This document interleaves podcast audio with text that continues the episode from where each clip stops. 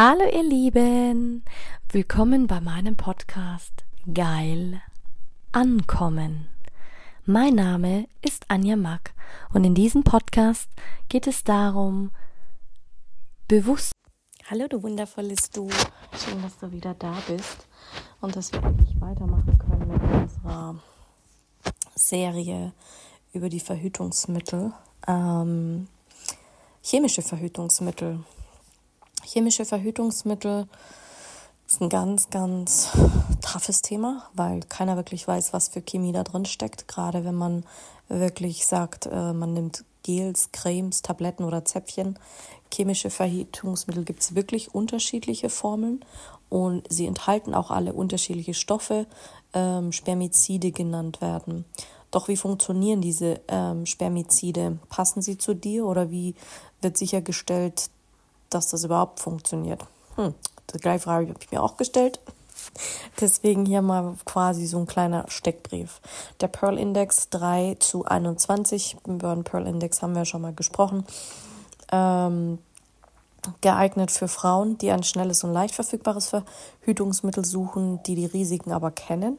Kosten unterschiedlich zwischen 3 und 12 Euro, kann aber auch nach oben variieren, weil jetzt sowieso alles teurer wird, also verlass dich nicht darauf.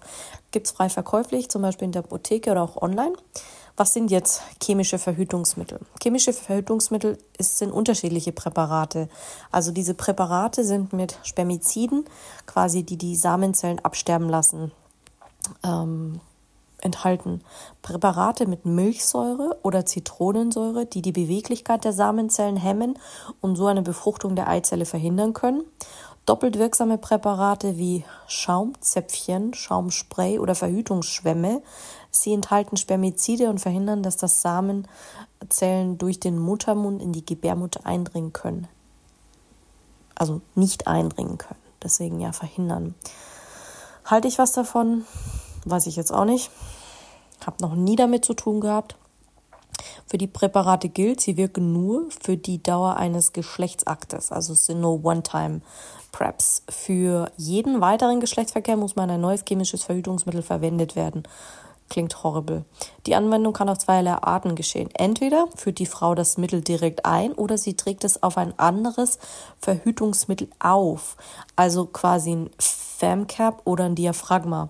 Die Anwendung sollte mindestens zehn Minuten vor dem Sex durchgeführt werden. Hm, klingt spannend. Weiß jetzt nicht, ob ich sowas ausprobieren würde. Sicherheit. Chemische Verhütungsmittel sind eine eher unsichere Form der Empfängnisverhütung. Der Pearl Index, wie ihr schon sagt, liegt zwischen 3 und 21. Das bedeutet, dass unter Berücksichtigung von Anwendungsfehlern pro Jahr 3 bis 21 sexuell aktive Frauen die chemischen Verhütungsmittel Mittel genutzt haben, ungewollt schwanger geworden sind.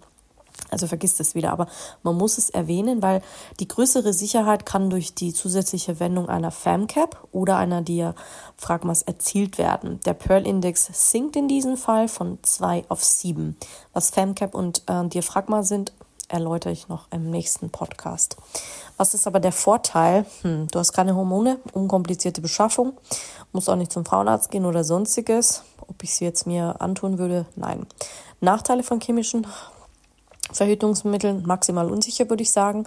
Klar, es war mein erster Gedanke, Allergien, die ausgelöst werden im Intimbereich, Brennen, Wärmeentwicklung, je nachdem, wenn du dir ein Schwämmchen einführst, du bist allergisch. Klar, die sind wahrscheinlich nicht äh, Fair Trade oder ähm, wie sagt man, super sustainable, nachhaltig. Also vergiss es einfach. Können deine Schleimhäute schädigen, Geschmack und Geruch werden durch den Menschen als unangenehm empfunden kein Schutz vor sexuell übertragbaren Krankheiten, aber das haben die wenigsten Verhütungsmittel. Was gibt es jetzt also für Verhütungspannen? Was kann schiefgehen? Ganz einfach, chemische Verhütungsmittel alleine sind bereits bei konkreter Anwendung vergleichsweise unsicher. Das heißt, wenn du nicht weißt, wie du es anwendest, wenn du ähm, Mann hast, der sich nicht auskennt, wenn du äh, während dem Geschlechtsverkehr ein neues Präparat eingeführt werden muss und du dann sowieso nervös bist, maximal unsexy. Jetzt mal ehrlich, welcher Mann würde das wollen und sagen, oh Schatz, ich muss mir jetzt mal so ein Schwimmchen einführen, damit wir Sex haben können.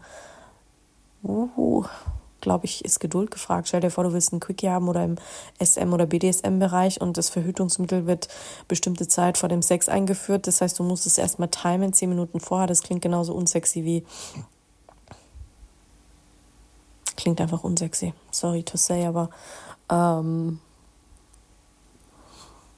Es klingt nicht sexy, aber nichtsdestotrotz sollte man es mal gehört haben. Chemische Verhütungsmittel. Das klingt wie eine schlechte Rasiercreme. Oder was meinst du dazu? Bin gespannt, was du dazu sagst. Heute mal wirklich ein Quickie zu dem Thema. Und ja, let's jump on to the next one.